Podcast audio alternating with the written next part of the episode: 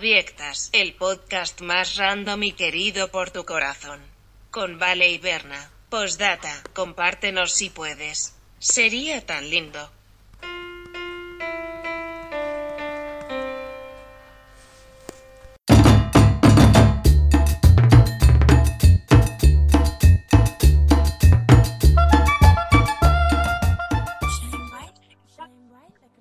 ¿Cuántos años tiene esta canción? A ver, acércala más al micrófono.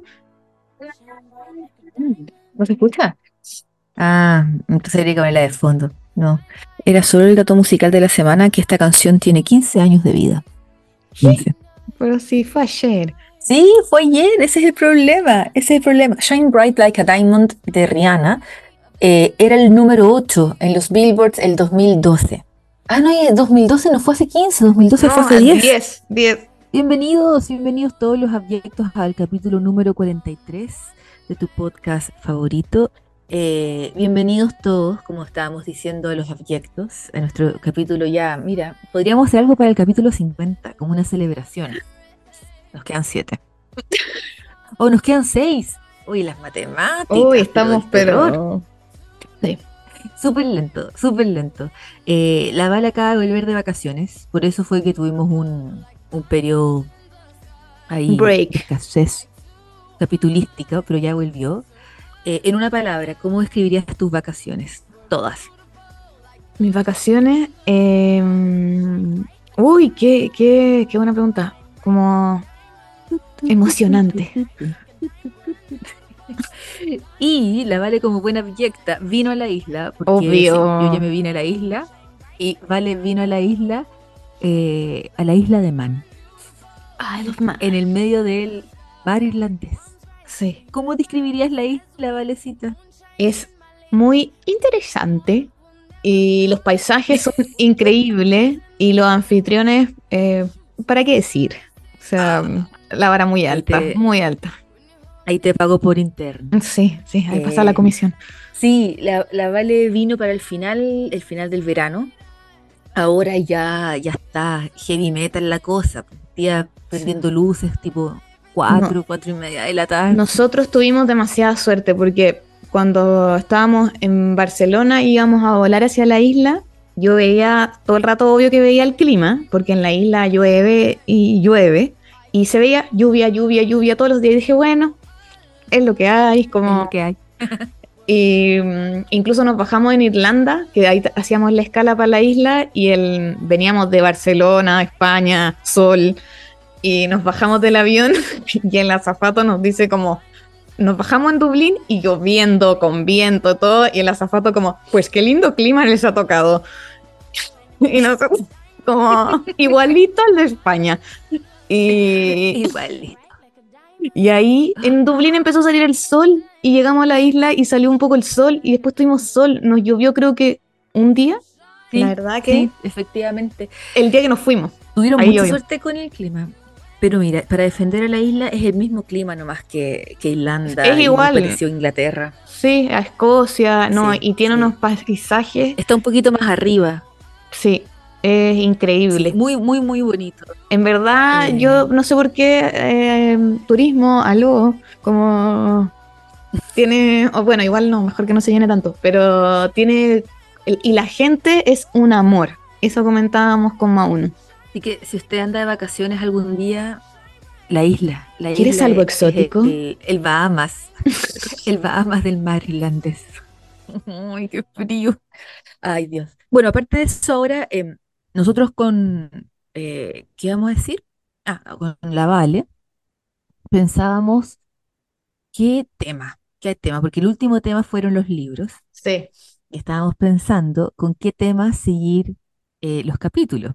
Y como buenas abyectas que somos, se nos ocurrió un tema súper amplio que no sé a dónde nos va a llevar. Yo solo quiero decir que para mí me abrió los ojos, aparte de sentirme eh, aún más a- a- ya como mayor de lo que soy, e- era un mundo que no tenía idea, idea existía, y que fue como, como un hoyo de conejo, porque estaba haciendo como la investigación en la biblioteca de la Universidad de Massachusetts, como tú sabes, Obvio. Em, y empecé como a abrir ventanas, como YouTube, eh, diarios, no puedo parar de podía- investigar. no podía parar de investigar y no podía creer, perdón, eh, lo que estaba, lo que estaba leyendo y viendo. Así que, Estoy ¿qué demasiado tal si pones tu pionete musical y comenzamos? Dale. ¿A quién le toca a ti? Porque estoy demasiado Eh, metida con la tuya. Parto yo esta vez, porque tú Ah. partiste con el manuscrito en el Sí, último capítulo. sí. Ujú. Exacto. Oye, muchos cariños. eh, tenía que decir este saludo a los auditores del futuro. Porque, por ejemplo, eh, nos escribió una auditora de Argentina llamada Kiki. Eh, debe ser su nombre de fantasía, Kiki.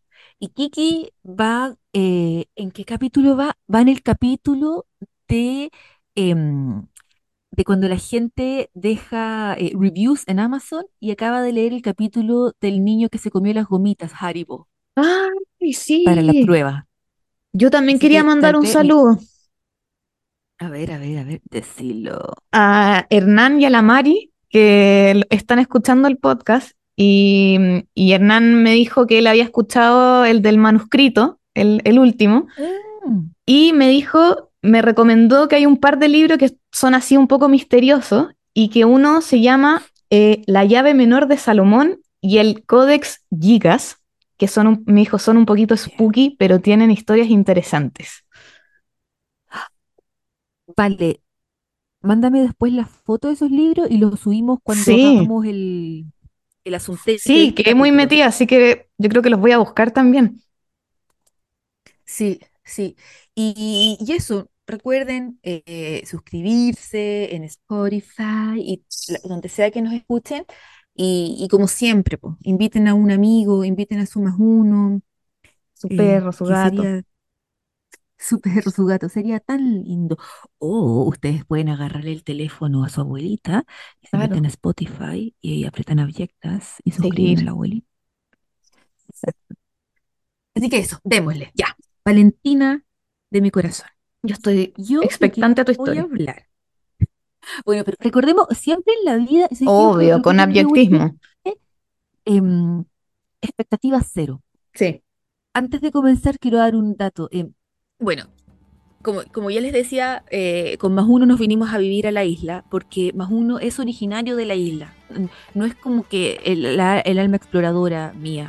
No. Ahí había- esa era La razón aventurera que llevo dentro. Exacto. Aparte que, la verdad, yo me, me- me considero una, eh, una rata de ciudad. Eh, Sí. Al igual que la Vale, eh, de Santiago, con 6 millones de humanos. Después nos fuimos a Dublín con 1.5 y que yo, como santiaguina desagradable, ¡ay, es tan pequeño! Y, Y ahora eh, nos vinimos a la isla de Man eh, con 85 mil habitantes a lo largo de la isla, ni siquiera en la ciudad donde, donde nosotros estamos viviendo.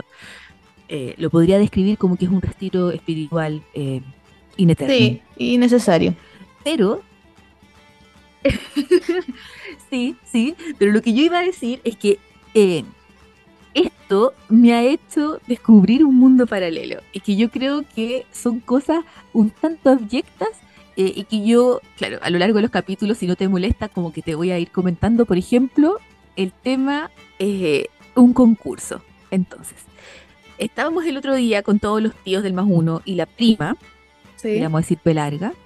Eh, no que ella va a escuchar el podcast porque es en español, pero igual. Sí. La prima P larga dice, ya, oye, yo me tengo que ir porque tengo que ir al pub del barrio por la competencia de las papas. What? ¿Qué competencia de las papas? Y dice que hace un par de meses, porque claro, al igual que en todos, como en todos los, es muy común que en Irlanda, en Inglaterra y acá en la isla, cada barrio tiene como su propio pub. Y que el Mm. pub no es solamente un lugar como para ir y tomar, A tomar. sino que también uno va con la familia, uno va a almorzar, uno va a comer los fines de semana, porque la comida Sí. es como muy rica. Pero es, eh, es para hacer comunidad, sobre todo con lugares tan helados y como eh, que las casas quedan tan distantes, eh, es un lugar muy agradable para hacer comunidad. Bueno, el asunto es que hace un par de meses a toda la gente que atiende, que va a este pub, les dieron semillas de papa. ¿Ya? La misión era tú hacer tus papas eh, y tú eventualmente, un par de meses después, que es este día en particular, ir al pub con tu balde y cosechar las papas. Y la persona con la papa más grande ganaba. No. Así que Prima B Larga fue a su casa, agarró este bol enorme lleno de tierra con sus papitas, Sí. llegó al pub y su- sus papas se llamaban Jessica, ella los había bautizado, Jessica. Y, y- y ahí estaba toda la gente cosechando papas en el medio del pub, pesando las papas. Y ella afortunadamente, o sea, desafortunadamente no ganó, Oh. pero, pe- pero yo no conocía esto. Y yo le decía a la gente como, ¿es común esta, este tipo de competencia? Y todos, sí, se hace a veces que te dan semillas de papita y tú las cosechas. Lo encuentro increíble. Bueno, la isla, en su esencia. La isla, la isla. No, eh, mundo paralelo el de las papas. Pero en fin, perdón, es que me acordé recién. Lo Muy sé, buena. démosle.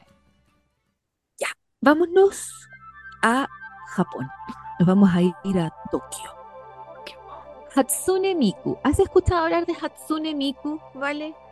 No. Hatsune es el apellido y Miku es el nombre. A Eso te iba a preguntar, ¿cuál es el nombre? No. Miku es su nombre y Hatsune es una, es una mujer. ¿Ya? Entonces, Hatsune Miku es una cantante de realidad virtual en Japón. Es una niña de 16 años con pelo calipso que le llega hasta el suelo, sujetado en dos moñitos, uno a cada lado de la cabeza. Ella canta pop. Aun cuando nosotros somos millennials, para mí esta investigación ha sido, pero como te decía ya, es otro nivel. Este es un ídolo virtual o es un ídolo de 2D, como de- en vez de tres dimensiones, que es cuando uno puede tocar algo, es Sí. 2D. Miku es una ídola en donde el 100% de su voz lo hace un software sintetizador. Ella hace conciertos, vale. Tiene su propio canal de YouTube. Tiene una cuenta en Spotify. What? Puse en YouTube, eh, puse en YouTube eh, Hatsune Miku y los conciertos, al igual que cualquier artista de carne y hueso, una hora y media, vale, repleto, repleto, repleto, al nivel de Bad Bunny que fue recién a Chile o de Daddy Yankee. Vale, repleto es poco, repleto. Y eh, todas las personas coreando sus canciones.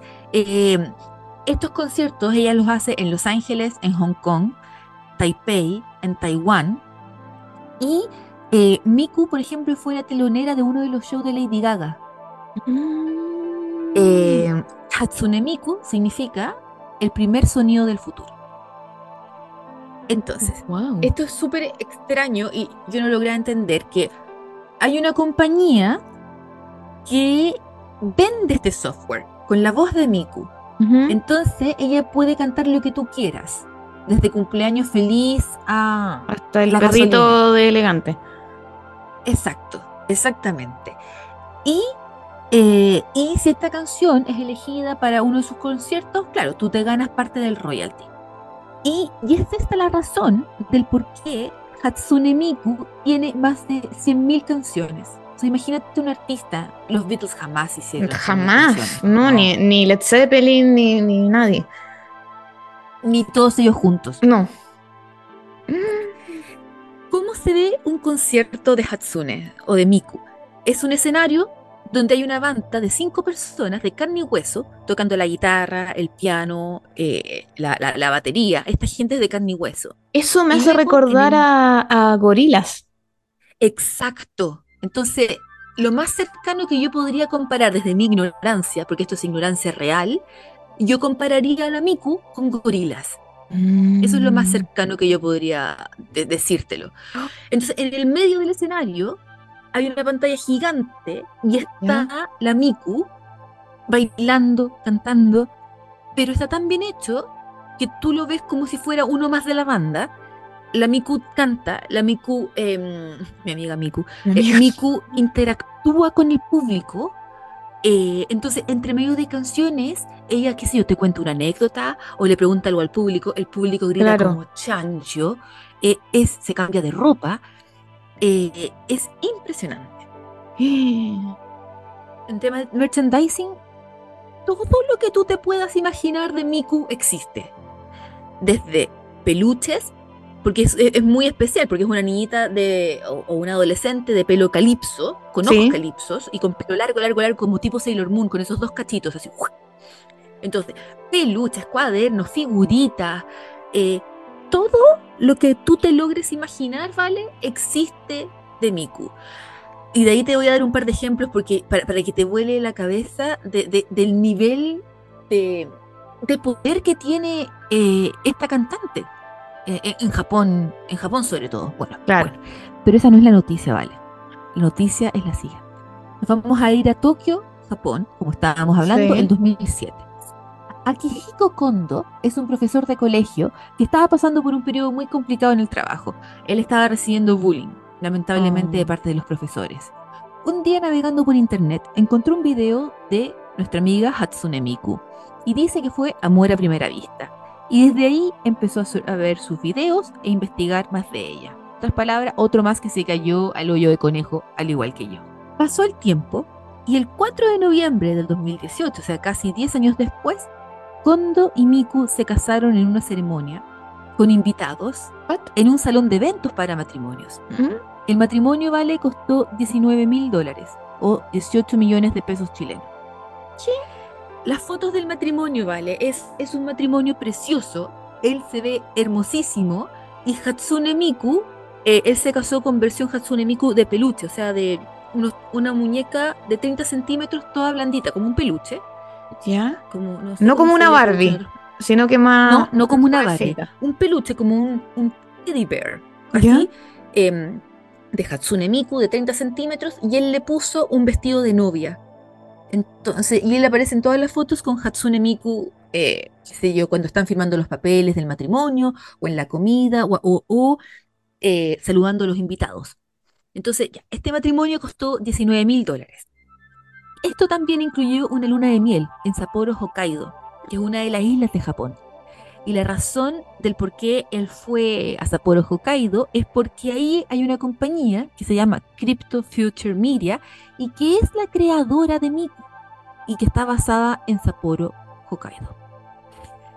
Kondo habló con la compañía que creó a Miku de modo de tener un certificado de matrimonio de parte Ya. de ellos, porque claro, el gobierno no puede No, sí, certificar o sea, en el fondo como que no existe.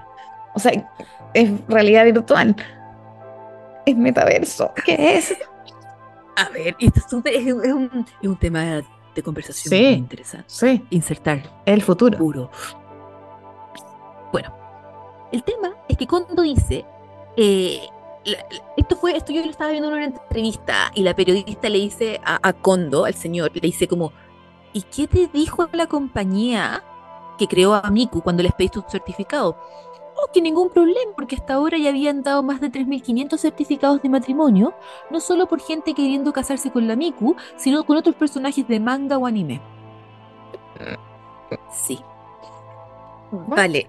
eh, y yo creo que obviamente que lo más sencillo, sobre todo para nuestra generación, y que es un tema que lo vamos a hablar en un segundo, eh, es, es como la cantidad de prejuicios que uno se le viene a la cabeza. Como que uno ni siquiera como que puede abrir la cabeza a la opción de que esto pueda ser una, una relación real, etcétera.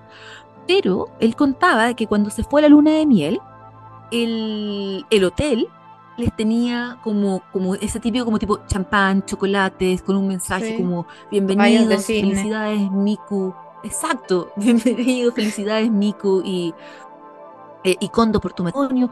Y aerolíneas, Japán, ANA, Japán, eh, Japón, ANA, que es aerolíneas ¿Mm? no sé qué significará Ana, pero Ana, eh, también, también como que les hicieron como un upgrade porque era luna de miel. Que una startup en Tokio hizo un holograma de ella. Mm, Entonces, imagínate una pecera pequeña, negra, Ya. en donde en el medio de esta pecera está el holograma de Miku. Sí. El nivel de tecnología es tal, ¿vale? Que gracias a inteligencia artificial, me gustaría decir con mi cero conocimiento de inteligencia artificial, que tú le puedes hablar, a- tú le hablas a la Miku, ¿vale? La, la- la periodista le hablaba a ella y le decía, hola Miku, hola, ¿cómo Qué- estás? Qué risa porque esto se une con mi tema. ¿De verdad? Sí. Bueno, entonces ella, ella te responde, tú la puedes ver bailar, tú la puedes ver moverse dentro de esta especie de pecera. Claramente pecera no es la palabra, pero es la No. única forma que puedo Sí. describir este cuadrado que tiene la forma, no sé por qué sandía, pero tiene la forma de una sandía, como de un cubito negro, y ella está al medio, eh, entre comillas, flotando. Al ser preguntado, la periodista le pregunta como con respecto a los comentarios, ¿qué le dice la gente por haberse casado con una figura eh, 2D? A todo esto, Kondo tiene nuestra edad, tiene 38, 39 años, e- e- es joven. Sí. Y, y lo que me llamó la atención es que él dice que eh, la mayoría de los comentarios que él recibe es de gente mayor, como de la generación de nuestros padres, de nuestros abuelos. Dice que los jóvenes, sobre todo los adolescentes, son mucho más abiertos a este tipo de relación. Y esta noticia no sería abyecta si es que lamentablemente no hubiese pasado lo siguiente. En marzo de 2020, todos sabemos lo que ocurrió, que fue la pandemia, ¿Verdad? la startup de Tokio que creó el holograma de la Miku cerró y toda la tecnología que soportaba la, la parte de inteligencia artificial de este holograma ya, ya- ya no funciona. Y de este modo, Kondo ya no puede conversar con la Miku. A pesar de no poder comunicarse con esposa, Kondo ahora tiene una versión de tamaño real de la Miku en su casa.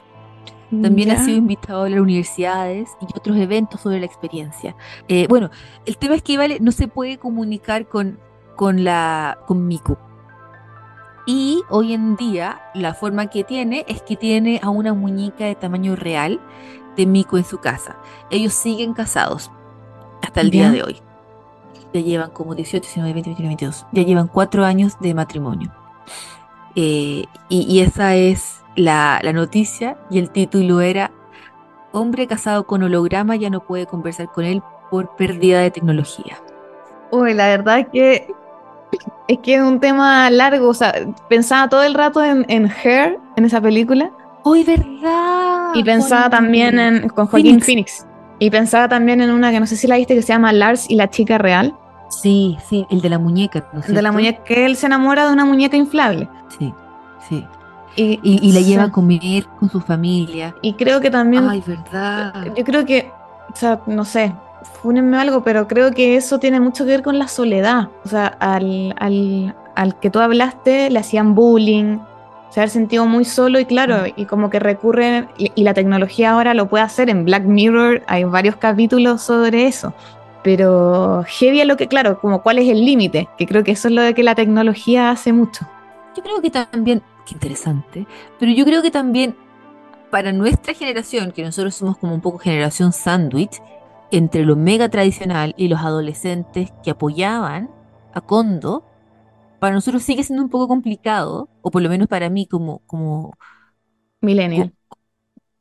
como millennial, como si él fuera mi hijo, porque él decía que su mamá estaba absolutamente en contra de, de este matrimonio, absolutamente en contra. Pero entrevistaban también a su mejor amigo, que era un hombre de la misma edad, y él decía, ningún problema, yo no le cuestiono, para mí lo más importante es que Kondo esté feliz. Y es eso, yo creo, como que si, si la persona como Kondo, como se veía en la entrevista, se veía tan seguro, tan feliz, tan tranquilo, eh, y, y- y lo más importante, si, si no le está haciendo daño a nadie, eh, está bien, pe- pe- pero es interesante. Es que es como un estudio psicológico para mí, no sé, para mí si mi hermana llega con un, casada con un realidad virtual y, y, es- y en verdad se lo cree, yo no sé. Yo- no, no es que no te voy a decir que estoy en contra, pero diría que está como con un delirio, ¿cachai? Como que le estáis dando características humanas a algo que, que parece ser humano, pero no lo es. Es de galletita, por favor. Perdón, el mesero.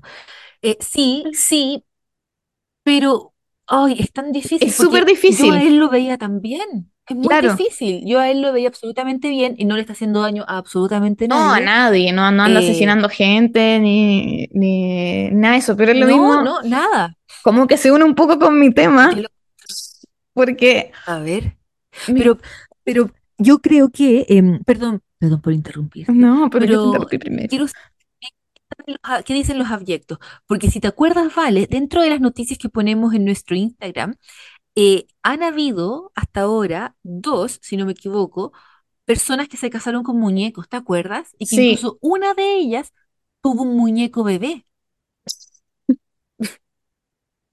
Exacto. y es- también hay una mujer que se casó con la Torre Eiffel. Sí, claro. El tema es que, claro, nosotras súper alejadas de, de la psicología, pero sería interesante Sí. saber. Sería muy interesante. Porque, claro, ahora Kondo sigue trabajando en el colegio. Entonces yo te diría, si es que tú tuvieses un hijo, ¿vale? Y el profesor de tu hijo estuviese casado con la Miku, ¿tú estarías bien con que él fuera el profesor de tu colegio? A mí no, yo no tengo ningún Eso. problema, no, no tengo ningún problema que esté casado con una planta o con algo, pero digo que igual es un tema como de soledad también, de que no, de, de que lo apartaron y que por eso buscó en otras cosas lo que no ha podido encontrar, no sé. Pero da para Es que ahí lo filosofar mucho. Sí, súper interesante. Muy, Oye, yo, muy- la verdad es que aluciné con el tema. Es que claro, y está tan en la nuevo. vida había conocido de los ídolos virtuales, o sea, y, y Gorila, es que eso también, porque la, como se, Gorila se ve como caricaturas, Sí, así se ve Gorilas, pero la Miku se, se ve como casi una persona, o sea, yo creo que está a punto de verse como una persona 100%, es Claro. muy extraño. y es también lo que han hecho en Pero conciertos de, de, de esta cuestión de, ¿cómo se llama? Lo que, lo que tenía él del amigo. Em, eh, holograma. holograma. Han hecho hologramas de Tupac Shakur eh, en, en conciertos que, Bueno, que parecen reales, pero No olvidemos la no es. semana, la semana pasada que Cristina Aguilera contábamos que cantó con Whitney Houston. Y verdad, Whitney Houston había fallecido claro. Y, y era y- un holograma. Era un holograma y, y no sé, es que claro, es un área muy gris y muy nueva, como que me pasa que también sí, como que no puedo opinar bien todavía y, y- Es alucinante el tema. Y sí, así que abyectos, ¿qué opinan de, de este tema de realidad virtual? Si tú eres un abyecto con más conocimiento del tema, eh, ¿hay más ídolos aparte de Miku Hatsune y. Gorilas? Siento que Gorilas es como el abuelito de la Miku Hatsune. claro, es como, sí, sí, la, la primera generación, Sí, sí. Cuando salió Gorilas también se impresionaba, como que tú decís, como, ¿cómo voy a ir a un Y toda la gente concierto? súper metida. Exacto, exacto. Y vale, te lo prometo, era mares de gente coreando las canciones. Mares, Sí, sí. mares. Y concierto de hora y media. Bueno, perdón. Dale, Valecita, no te interrumpo más. No, es que lo, lo une con, con, con mi noticia, pero bueno, resulta que mis papás fueron a, a los Estados Unidos y nos trajeron de regalo un aparatito que se llama Alexa. No sé si lo conocen. Sí. Es como, Acá yo solamente escucho Alexa, prende Max Radio. Alexa, pon la Max Radio más suave. ¿tienen una todo el Alexa? día. No, la mamá, la mamá del más uno tiene una, una mini Alexa y solamente ocupa, no sé si tiene más funciones, pero solamente conozco su relación con Max Radio. Prende Max Radio, ponla más suave, ponla más fuerte, Max Radio. Claro, eso, bueno, el, es como, por decirte, como una, tiene la forma como de un parlante, pero funciona a través de, de Wi-Fi y, y tiene voz. O sea, Alexa, eh, Alexa te ayuda, tiene voz, te cuenta chistes. Entonces, a mí también me pasó que el otro día, como que más uno se reía porque me decía que estaba peleando con ella, porque le decía como, Alexa, poner podcast, bla, bla, bla. Y me ponía una canción. Y yo, no, Alexa, como, así no. Y, y Bueno, es súper. Se prendió, se prendió. Se prendió. Ahí está hablando. Alexa, stop. Pero Dios mío. Alexa no me entiende. eh, no me entiende mi inglés. No. No me logra entender. Ay, qué es mala. triste. Y yo le digo, Alexa, blu, blu, blu. Quisiste decir bla, bla, bla. Estúpida. Gracias, mesero. Perdón, vale, pero sí, eh, Alexa no me entiende el inglés. Y que, vale, por favor no edites ese pedazo de la No, Psycho está que te, te habló. Como que ahora no le quiero decir el nombre. Exacto. Entonces ya, abyectos. La Vale no va a decir la palabra Alexa, porque si no Sí. la psicópata Alejandra. Bueno, y, y eso también con, con, claro, con la Alejandra pasa que funciona con, con Wi-Fi y también con Bluetooth, porque yo la conecto a mi celular y ahí puedo, por tú, yo puedo manejar. Spotify desde mi celular, pero lo conecto, pero sale por Alejandra, que también es parlante. Ah, perfecto. Entonces, Ay, ojalá sí. alguien esté escuchando esto sin audífonos. Alexa, ¿cuál es la temperatura del minuto? Alexa, Sorry, ¿cuál es la temperatura hoy? En este momento, hace 16 grados Celsius. Esta noche se esperan mínimas de 5 grados. Gracias. Vale, esta es igual que esa otra noticia que pusimos y que era una abuelita que, que, que a Google le ponía gracias. atroz, como buscar- atroz. Y mi mamá, le dice, mi mamá favor. le dice Alesa. Bueno, Pensé perdón, que se iba a Alessa aprender de nuevo. mejor para que no se Ah, no, Alejandra por siempre, vale. Alejandra. Y todo esto me llevó a. ¿No te ha pasado que hay veces que. Ya, bueno, existe el Wi-Fi que es increíble. pero ¿No te pasa que el Bluetooth muchas veces es como mágico? Yo no- no, me, me cuesta entender el tema del Bluetooth a mí. A, a mí también. Y más todavía que leí el titular de una, de una noticia que decía como, ya, el Bluetooth, ¿qué tiene que ver esta tecnología con un rey vikingo del siglo X? Porque es Bluetooth, diente azul en el fondo. ¿Ya? Ah, el Bluetooth, como que ahora ya, o sea, como que lo entendemos y no lo, no lo entendemos, eso me pasa a mí. Como que lo usamos mucho, pero no sé bien cómo, porque el Wi-Fi uno sabe que hay un router y, y la, y la cosa, pero con el Bluetooth es como, en verdad, a veces uno siente que es magia. Como es una conexión inalámbrica. Y bueno, y empezó el 99. ¿Te acordás que lo primero que tenían los celulares era, era Bluetooth? 23 años de edad tiene. Sí, no, sí tiene. Y como que, claro, permite la comunicación entre dispositivos que están fijos y móviles, en este caso los celulares, y era como a corta distancia al principio. Ahora cada vez es, es a más distancia, pero antes era poquito, a lo más eran 10 metros. Y bueno, ya te permite conectar la televisión al celular, la impresora, no sé, hay cafeteras ahora, eh, el auto, eh, las luces, eh, todo. Pero, ¿qué tiene que ver esta tecnología con un diente? Porque es Bluetooth, diente azul. Como que no tiene nada que ver conexión inalámbrica con diente azul. Nada. Nada. No- El Bluetooth original, o sea, el que se llamó Bluetooth, fue un, eh, bueno, un rey vikingo que se llama, perdón, comunidad danesa, noruega, finlandesa, que se llama Harald Gormson y que era apodado Bletand, que es diente azul en danés. Fue Ese rey, es su nombre. Claro, ese es- era, su apodo era eh, diente azul. Era, era como Blatan, Bletan, que es, que es diente azul en danés. Y fue rey de Dinamarca entre, era como entre el 958 y el 986. Fue rey de Dinamarca Ah, y de Noruega. vivió. sí, él él vivió, vivió, es real, existió. como- Ya. Fue rey de Dinamarca, después conquistó Noruega y como que las unió.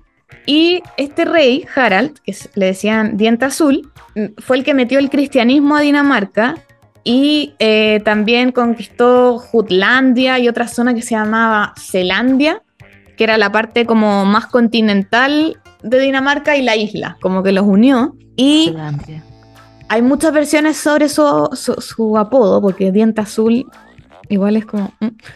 Y mm, algunos dicen que le decían así porque no tenía, no, no era muy nórdico de apariencia, no era el típico rubio de piel blanca, Ah, sino que dicen que era de piel morena y de pelo oscuro, y que muchas veces la palabra bla, que es el principio de blatand, que la palabra bla es oscuro en el nórdico antiguo. O sea, en el fondo sería como diente y- oscuro. Perfecto. Ok, ok, ok.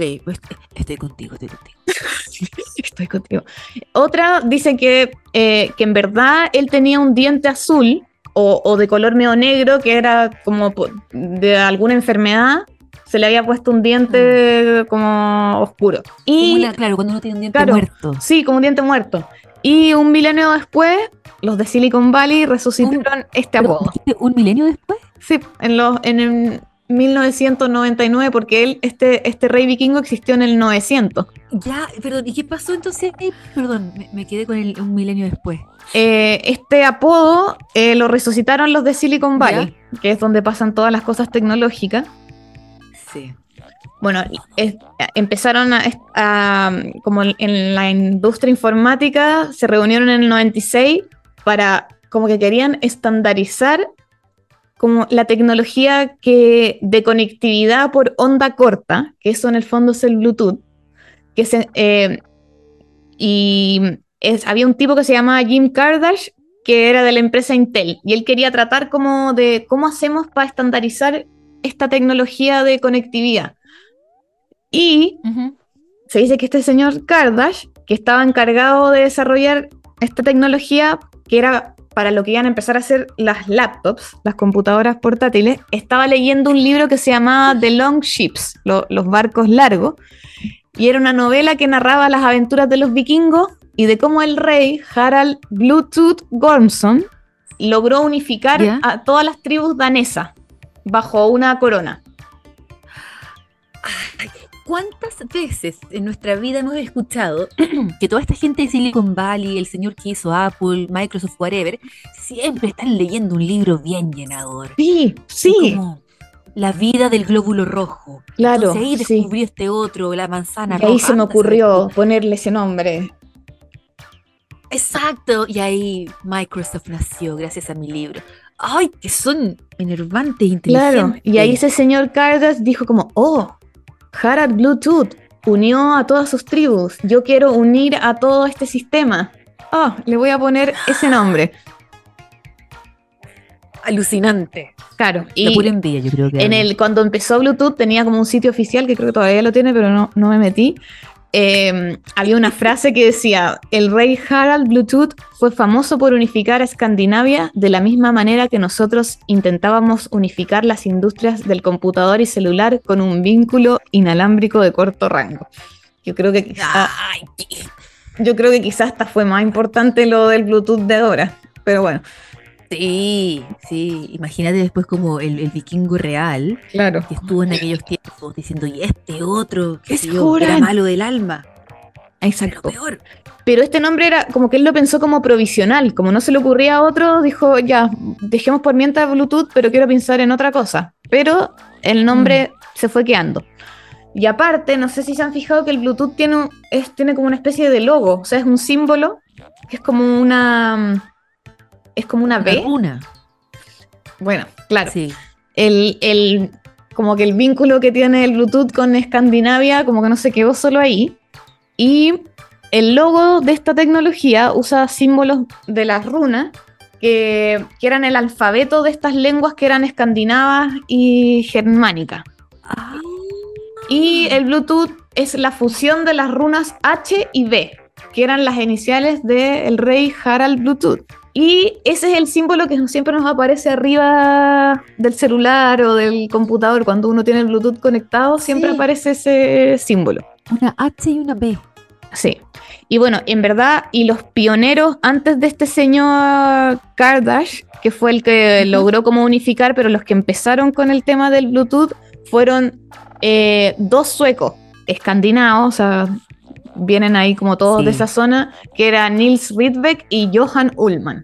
Y, eh, y esta histórica reunión para estandarizar el sistema incluyó a las empresas que eran Ericsson y Nokia, que eran las más importantes en los 90, yo creo, de así de tecnología móvil, Ericsson, con el auspicio de la Ouija. con el precio de la Ouija. Y eh, que, claro, eran las dos empresas grandes. Y, bueno, la eh, Ericsson, o sea, ¿cuál es la? Ericsson es sueca y Nokia finlandesa, si no me equivoco. Que fueron regiones que mucho tiempo atrás estuvieron dominadas por los vikingos. Y así terminó mi historia. Y todo quedó, que- quedó todo ahí. En, Sí. en el- en la misma área. Sí, como que los primeros que empezaron el Bluetooth fueron dos suecos que, bueno, los suecos también pertenecieron a los vikingos. Eh, el nombre es por un rey vikingo. Entonces como que quedó todo... Le pensaron cambiar el nombre, pero nunca lo hicieron y ya todos conocen. Es como Wi-Fi, Bluetooth, es como cosas que todo el mundo conoce ahora. ¿Y Wi-Fi tendrá una historia así también? Oye, que me, me gustó. No tenía, no sabía. Había escuchado lo, lo que se veía como una runa, pero no sabía qué significaba que se viese como una runa. Yo no tenía ni Nunca idea que era una runa. importancia. Como que ya es un símbolo que, que está como tan metido en el día a día que, que como que ya uno Sí. le empieza como, no sé, eh, pasa a ser como muy cotidiano. Al contrario del tuyo, que estamos como recién entrando en eso, yo creo. Uy, ¿sabes lo que se me había olvidado decir? Que eh, me acabo de acordar, eh, para, para seguir como tratando de dimensionar el poder de esta cantante, y ahora que está rayando con la cantante. No, pero es que sí, es para rayar. es que em, fotos de ella, bueno, stickers y publicidad al lado de por los lados de los autos de la Fórmula 1. Ah. Hay. O uno de los cohetes de Japón, por afuera del cohete, fotos No. o stickers, no sé qué material será de ella. Sí, sí. Me Voy a, acabo hacer de una, voy a hacer una pregunta super centennial, pero ¿es más popular que BTS? Yo, mira, por miedo al Army, yo voy a decir que no. Ya. Como para el La nivel. verdad, no lo sé. Yo, yo creo que. Yo creo que no, vale. Porque nunca jamás había. La, la había visto, yo creo. Me era cara conocida. Claro, pero no. Pero- claro, sí. Tiene que ser súper famosa como en el underground. musical. Sí, Sí, Por eso me favor, tinca que más. alguien la conozca y nos cuente más. Cuéntenos, cuéntenos. Increíble sería que alguien nos cuente. y después leerlo. Ay, ayuden a la fundación acá. Bueno, la sección que traigo es, eh, justamente em, revisiones y reviews de Amazon. Te traje cuatro, vale. Entonces, eh, son muy cortitas, pero en fin, comencemos con la primera. La primera es un delineador de ojos. Este delineador de ojo no se corre como lo hizo mi marido. Compré este delineador de ojos y el primer día que lo ocupé me di cuenta de que mi marido me estaba eh, poniendo el gorro, como diríamos en Chile, me estaba engañando. Por cinco años ya me había engañado. Lloré, lloré, lloré, lloré por muchísimo tiempo. Fui al baño para, para fijarme que mi maquillaje estuviese bien, puesto que me iba a encontrar con él, pero seguía perfecto. Seguía perfecto. A través de todo este llanto, mi maquillaje de ojo estaba impecable. Así que muchas gracias por hacer un delineador de ojo que es más de confianza que un hombre. Entonces, a ver, este tienen que imaginarse una señora con patas. En Chile le decimos patas a las leggings, a, a la- a los pantalones que uno ocupa como para, a las calzas para hacer deporte. Es una mejor que una mujer, perdón, que está montaña abajo, está literalmente agarrada de un árbol, cayéndose como por un cerro. ¿Ya? Entonces es la foto de ella y ella escribió lo siguiente. ¿Puedo decir que estas calzas las voy a reordenar en cada color?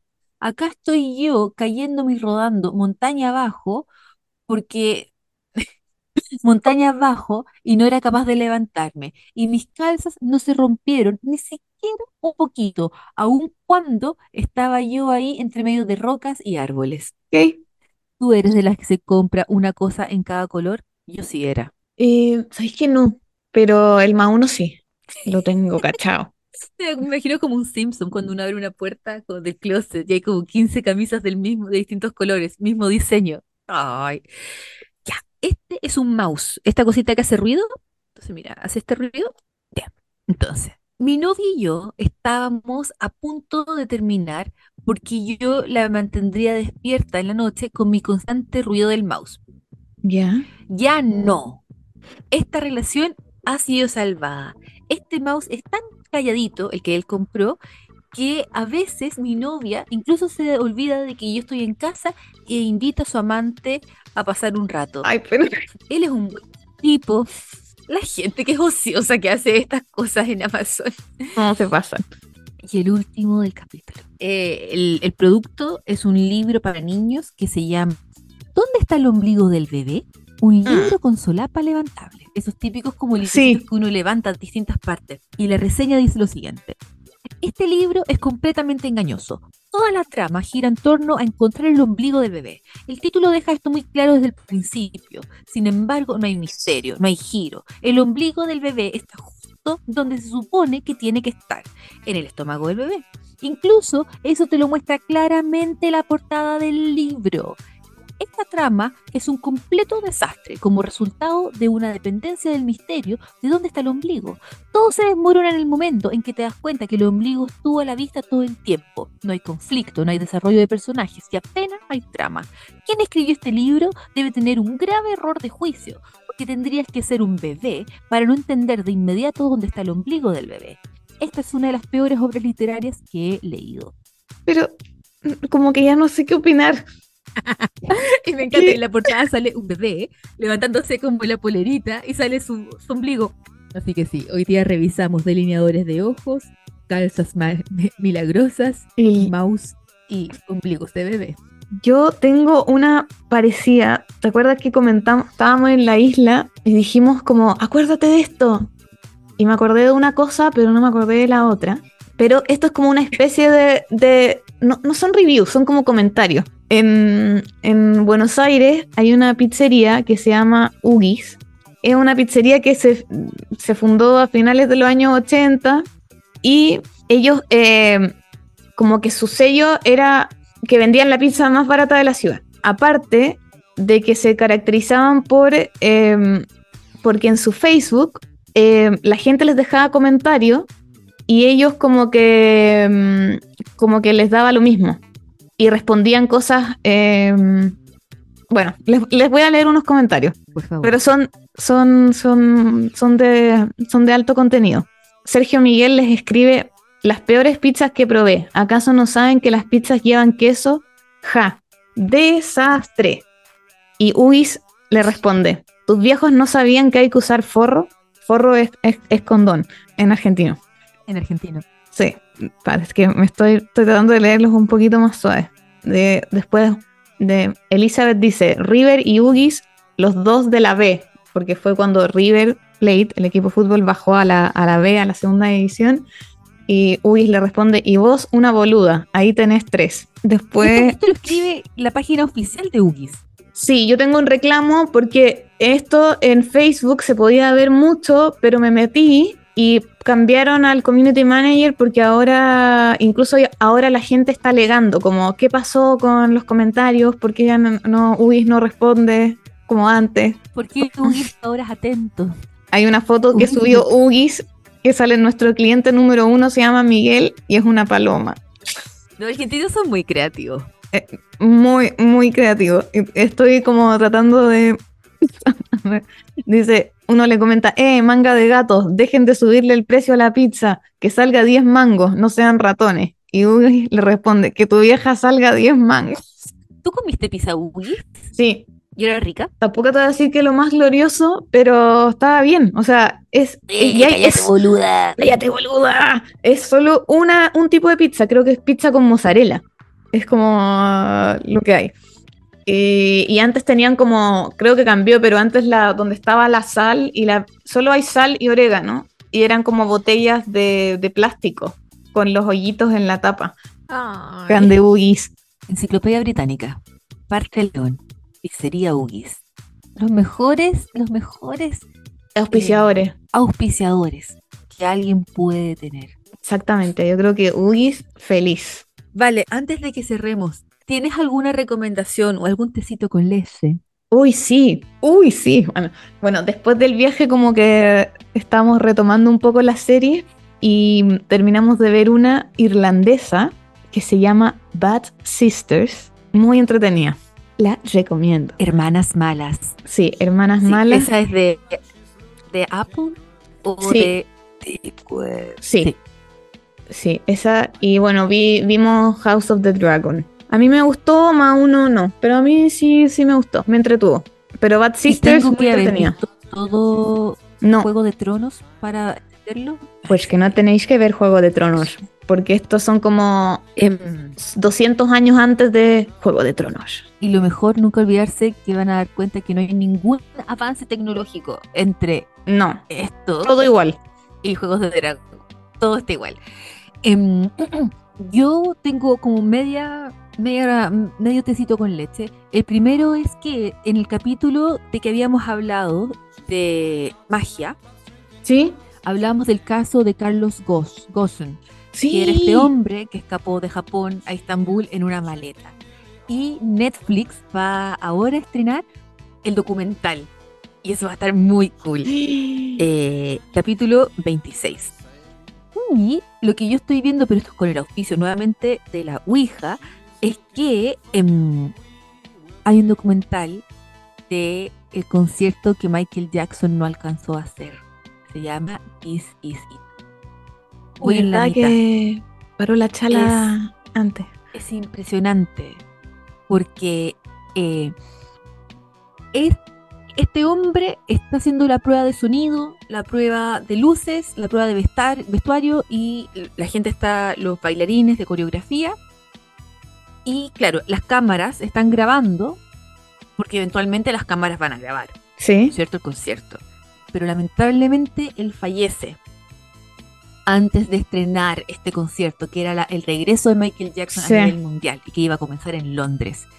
Pero él fallece. Entonces, este material es como si fuese el concierto, pero es él. él es él conversando, hablando. eh, la- las partes más increíbles para mí es cuando él escucha las canciones y es, es, es un, es, un, es una bestia musical. Entonces él dice, no, no, no, acá hay que ponerle como más bajo, hay que poner no sé qué, no sé cuánto. Es alucinante. Es yo- realmente, Cuando, pero esto es súper antiguo. cuando estuve en, en Berlín ahora con la Teutona, hay un hotel que es el más caro de todo Berlín y ahí la Teutona me dijo, aquí fue donde Michael Jackson, como que te acuerdas cuando tomó en brazos al hijo y casi lo tira por el balcón, cuando era guagua. Mm, Blanket. Ah, Eh, eh, hijo ahí, ahí, ahí fue, en ese hotel. Y que ahora probablemente ese niñito tiene que tener 35 años. Tiene que ser algo así. Quizá, sí, sí, ya, ya está en su... Todo, el otro día estaba viendo la foto eh, de Queen Beyoncé con su hijita Ivy Park y Ay. más alta que yo. Ah, No, seguramente si no, sí, ya- nos gana. Nosotros somos los tachuelas, la... No. Sí, no, no, no, impresionante. El tiempo pasa y nos vamos poniendo viejos. Ya, Mirta. Ya. Dejemos el ¿Y la capítulo carita? hasta acá. ¿Quién te la hizo? ¿Qué carita? Ah. La Vale me introdujo al, a otro hoyo de conejo que es Mirta Legrand. Eh, esta es una mujer argentina que tiene 90 más años. Sí, Es yo creo que nació en la época de Game of Thrones. Sí, conductora, y hace actriz. las preguntas incómodas, Sí, todo. búsquenlo en YouTube. Entonces tiene un programa que se llama como Cocinando, con, perdón, Comiendo con Almorzando. Mirta, porque ella los invita a almorzar. Y, y- hay una mujer que está operada de la cara y Mirta como, ¿qué te hiciste en la carita? Y a ver, ¿quién le hizo la carita? le hizo la carita. O, o- o- o- no, y siempre está, es tan incómoda porque le dice como, yo solamente pregunto las cosas que todos nos preguntamos, no, nunca te voy a poner incómodo. ¿Qué te drogas? nada". No, es terrible, es terrible, así que eh, eso, esa puede ser una micro recomendación, poner en YouTube los mejores momentos de Mirta Legrand. Así que Ay, eso, no, es oro, oro. siendo Mirta, compartan el podcast para que no seamos tristes. Podríamos almorzar con Mirta ir. alguna vez. No, gracias. A ver, ¿quién le hizo la carita? como la poco, la poco asertiva persona que soy yo, no, gracias. Compartan para que sigamos creciendo, como les decíamos, y, eh, y estamos en Instagram para que vean las noticias que subimos también, noticias raras. Y si ven cualquier cosa, Mándela también. Adiós, Alexa. Alexa, adiós. Nada, no se escucha nada. Uy, dijo, adiós. Alexa, adiós. Que te vaya bien. Regresa pronto.